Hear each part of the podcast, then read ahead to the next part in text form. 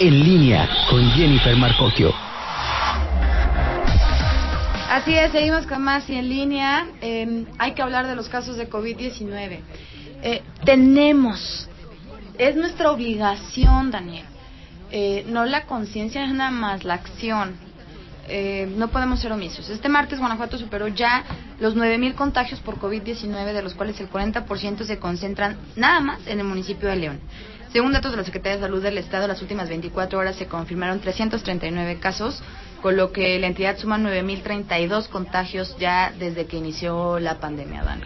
Sí, y también se añadieron 10 nuevos fallecimientos. Esto ya hace una sumatoria a los 540 eh, que se tenían registrados previamente, es decir, llegamos a 550 personas fallecidas a consecuencia del COVID-19. Y en el caso de León se confirmaron 137 casos y más eh, una defunción más, con lo que ya se llegó a 3.665 contagios y eh, pues se le suma el fallecimiento que comentábamos, llegando a 203 víctimas mortales de esta enfermedad en León, municipio con más casos de fallecimientos y casos confirmados de COVID-19.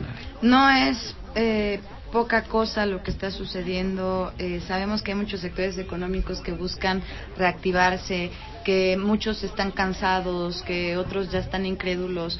Eh, yo les puedo decir de manera personal que yo ya desafortunadamente tengo casos muy cercanos de gente contagiada con COVID-19. Esto que, me, que muchas veces nos cuestionaban de, ¿a poco sí conoces a alguien que tenga COVID? Sí, gente de la familia. Pero ¿para qué esperarse? Gente cercana, exacto. Eh, o sea, esto no es un, digamos, eh, un cuento. Y precisamente para abordar este tema, saludamos con mucho gusto a Fátima Melchor Márquez, jefa de epidemiología de la Secretaría de Salud, que está con nosotros en la línea telefónica. ¿Cómo está? Bienvenida, buenas tardes. Hola, buenas tardes. Bien, bien, a sus órdenes. Muchas gracias. Eh, primero que nada, eh, hablar hoy de este relajamiento, por llamarlo así, que se nota en la población en las medidas de protección y lo que eso ha repercutido ya hoy eh, en el tema de la pandemia, doctora. Sí, este, como bien lo dice, lamentablemente hemos visto esta relajación de la población, ¿no? Y bueno, eh, reconocemos que eh, esto ha abonado estos mensajes desde nivel federal, pero en Guanajuato hemos insistido en que no podemos homologarnos con el resto del país.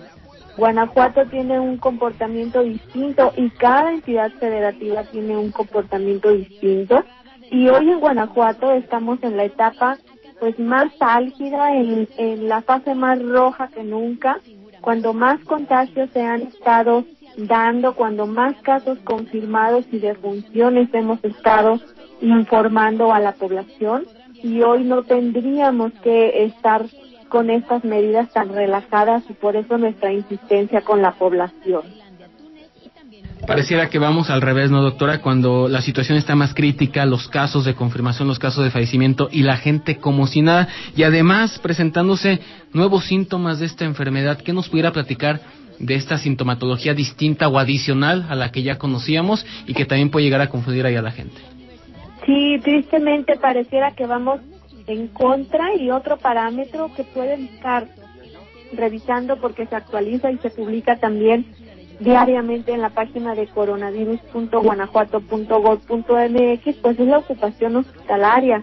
Hoy estamos alrededor del 21% de la ocupación en cuanto a las camas que se han destinado para la atención de estos pacientes, cuando no habíamos pasado del 10%. Entonces hoy tenemos más gente hospitalizada, grave, conectada a un ventilador para poder respirar, entonces, pues eh, este llamado a la población, eh, pues es más en serio que nunca para cooperar y para mantenerse en casa quien no tiene que estar afuera haciendo una actividad esencial.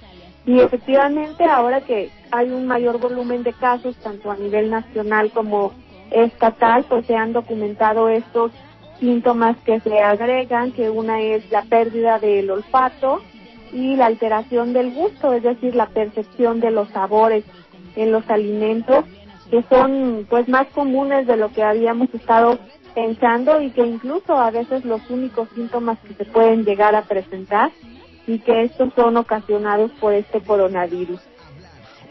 Doctora, fíjese, en eso me gustaría mucho eh, ahondar. De repente, bueno, nos quedamos con el primer cuadro que nos presentaban hace algunos meses, donde nos decían, eh, todos los casos de COVID presentan fiebre, ¿no? Todos los casos de COVID-19 pues implican no poder respirar, eh, tos, eh, pero sabemos que incluso, bueno, ya incluso la parte, no sé, de, de, algún dolor gástrico, calambres, o sea, exactamente qué tiene que tomar en cuenta, válgame la redundancia, la población y eh, respecto a estos síntomas de los que estamos hablando.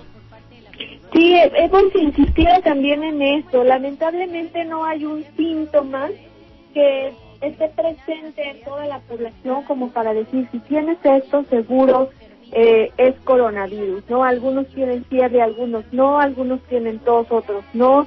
Obviamente los datos de dificultad para respirar, respirar muy agitado, la sensación de falta de aire, son datos de alarma y no tendremos que esperar como población a tener esos síntomas para solicitar atención médica porque entonces ya vamos muy tarde y, y obviamente las probabilidades o la atención que se pueda dar pues ya es menos oportuna eh, en ese sentido. Entonces, ante el menor síntoma hay que estar muy pendientes de estos datos de complicaciones. Lo más común, lo que se eh, presenta con mayor frecuencia, al menos en los ya más de 9.000 casos confirmados en el estado de Guanajuato, es principalmente la tos, pero que hemos documentado que se presenta en 7 de cada 10 personas. Tampoco está presente en todos. Le sigue el dolor de cabeza, alrededor de 6 de cada 10, eh, el escurrimiento nasal, el dolor de cuerpo, el malestar general, eh, puede haber diarrea, puede haber vómito. Eh, y les comentaba, hay personas que solamente presentan esta pérdida de, del olfato y, y de la percepción de los sabores de los alimentos, que se ha presentado alrededor del 6%, 6 de cada 10 personas aquí en el estado de Guanajuato, pero lamentablemente, insisto, no hay un ADC para que cuando cumplas este ADC, entonces ya puedes tener esta enfermedad. Lo otro más importante que hay que considerar es si en nuestro entorno, ya sea familiar o laboral, hay casos similares, alguien ya se ausentó por sospecha de esta enfermedad, hay alguien en quien ya se confirmó la enfermedad, pues con mayor razón, si empezamos con síntomas y hay este antecedente, seguramente eh, pudiera tratarse de coronavirus y hay que estar solicitando atención médica. Sobre las eh, pruebas, doctora, ¿en qué momento sí y en qué momento no buscar una, una prueba PCR o de cualquiera que dé un diagnóstico de COVID-19? ¿Y, ¿Y, cuál sería el procedimiento? Porque también hay muchas dudas de la gente. Soy derechohabiente, por ejemplo, de, del antiguo Seguro Popular, o sea, que, que, es del sistema de salud estatal, para quienes son derechohabientes del IMSS, del ISTE. Vamos, ¿en qué momento sí buscar una prueba y en dónde?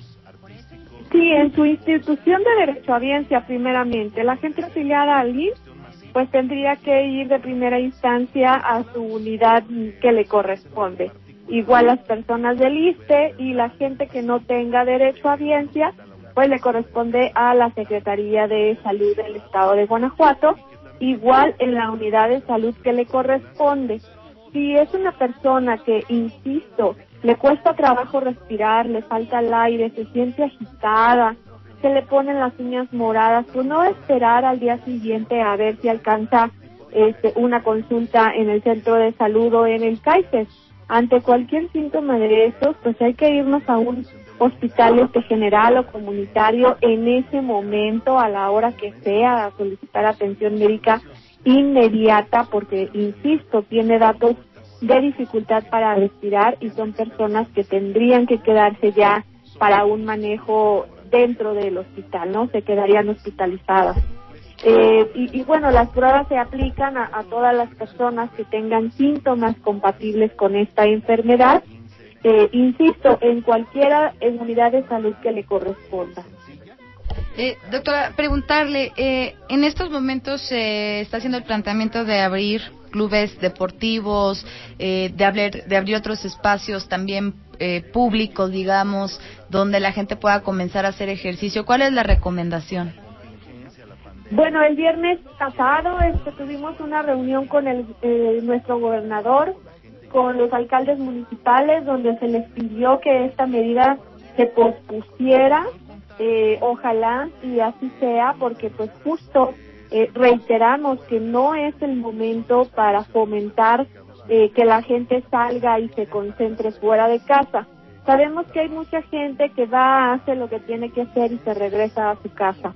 Pero hay mucha otra, pues, que eh, además de ir a hacer un poco de deporte, aprovechan el espacio para mm, una convivencia social con más personas, que es lo que estamos pidiendo que hoy todavía no se haga y se posponga. De igual manera hemos tenido reuniones eh, con el arzobispado pidiéndoles pues que nos aguanten un poquito más, que no es momento de abrir los templos. Entonces esperamos que estas medidas todavía se puedan posponer dos a tres semanas más. En ese sentido, doctora, Hoy se da a conocer aquí en el municipio de León la apertura de, tres espacios, tres espacios públicos para eh, el ejercicio, para la actividad física. Uno el Metropolitano, otro la Deportiva del Estado y uno más el Parque Explora. Dicen únicamente para ejercitarse, eh, correr, trotar, caminar, etcétera, pero no, no la convivencia.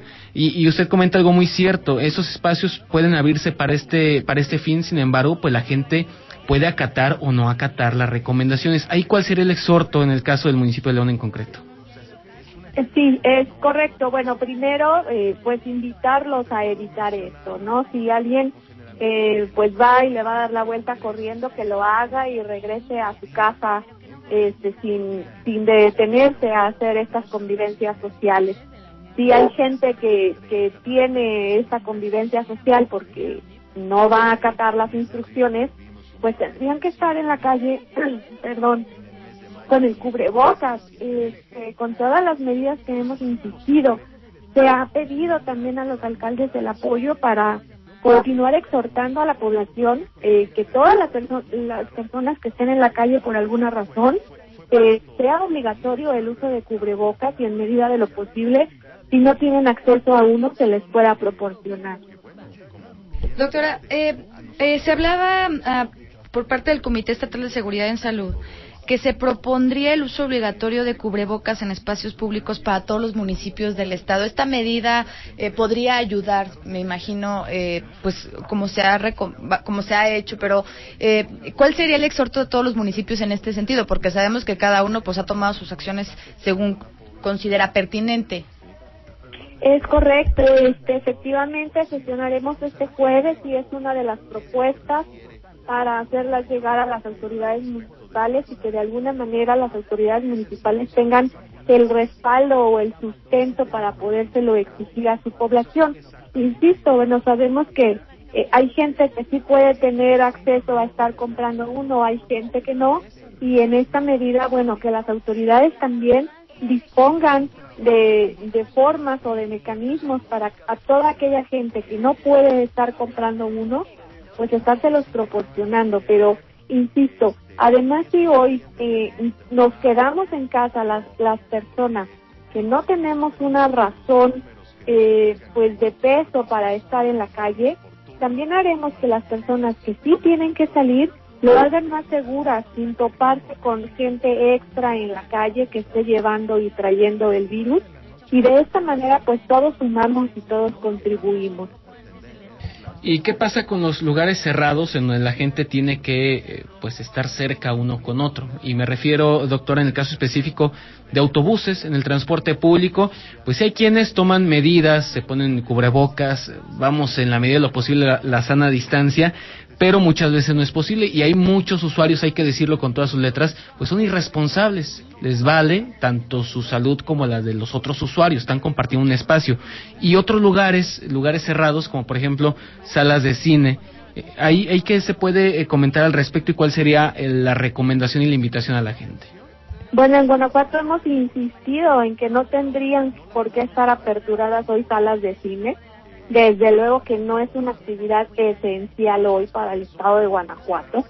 Eh, y insisto, en eso, en eso sentido hemos estado exhortando a las autoridades para no permitir estas actividades hoy en día en el estado de Guanajuato. El transporte público pues tiene que seguir, insistimos, hay gente que tiene la necesidad de estarse moviendo para acudir a sus actividades laborales eh, pues este tema otra vez del cubrebocas, del estornudo de etiqueta, taparse la boca al toser, al estornudar, eh, eh, es complicado que puedan respetar los espacios, pero si seguimos estas medidas del cubrebocas, de taparnos la boca, de poner eh, o tener acceso al alcohol en gel para que si yo venía agarrado del tubo en el camión, en cuanto dejo de tocarlo, esto me desinfecto las manos antes de que por de manera inconsciente me toque la cara, me toque los ojos, insistir en estas medidas básicas.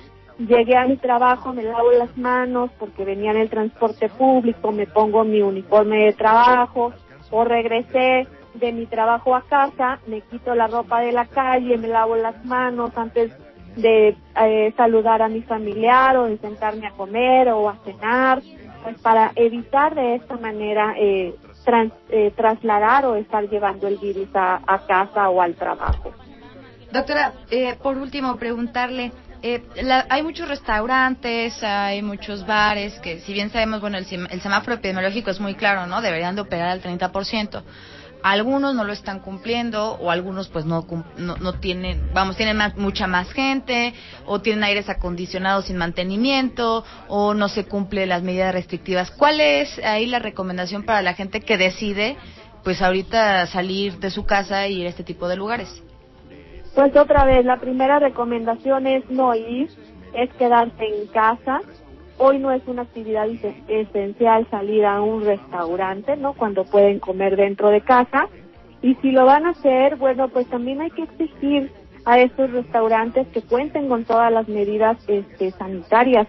Eh, como usuarios podemos exigirle o, o reclamar al restaurante porque está lleno cuando eh, tendría que ser al 30%.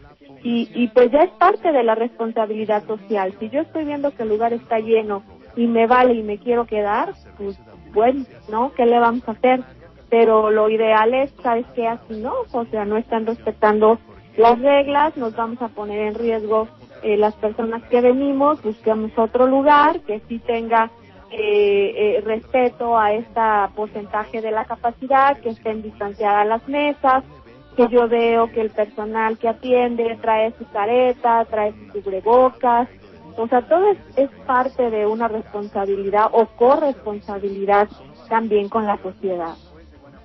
Muchas gracias, gracias doctora Fátima Melchor Márquez, jefa de epidemiología aquí en el estado de Guanajuato. Y estamos atentos a cualquier información que quieran brindar. Ustedes están abiertos los micrófonos de aquí de Promo Medios. Se los agradecemos y bueno, insistir con la población. Ustedes son nuestros mejores aliados para llegar a toda la gente. Muchas gracias, doctora. Estamos en comunicación pronto. Buenas tardes. Buenas tardes. Bueno, pues ahí está. Ya lo sabe, entonces no necesariamente todos los casos de COVID dan fiebre. No necesariamente tiene que, tienes que, vamos, un, un cuadro eh, específico así a fuerza, te tiene que dar todos a fuerza. No, ya esta pérdida de sabor, esta pérdida de olor, eh, bueno, de, de olfato, cabeza, perdón, dolor diarrea. de cabeza. O sea, ante cualquier situación lo, lo, mejor es consultar a un médico y también muy importante esto, ella sea la diferencia entre los clubes deportivos, es decir, estos clubes privados, ¿no? Donde sí de plano el viernes pasado sesionaron para eh, prácticamente cerrar, eh, porque ya habían incluso mandado a los socios información para decirles que iban a, a aperturar el Como lunes protocolos. pasado. Pero pues resulta que no, ¿no? Eso ya se detuvo y respecto al otro dice, bueno, pues si ya no hay de otra y van a abrir estos espacios públicos, no se quede ahí a platicar, ¿no? No se trata de que ahora vamos juntos este, a, correr o vamos juntos a... No, pues vas, haces tu ejercicio y te regresas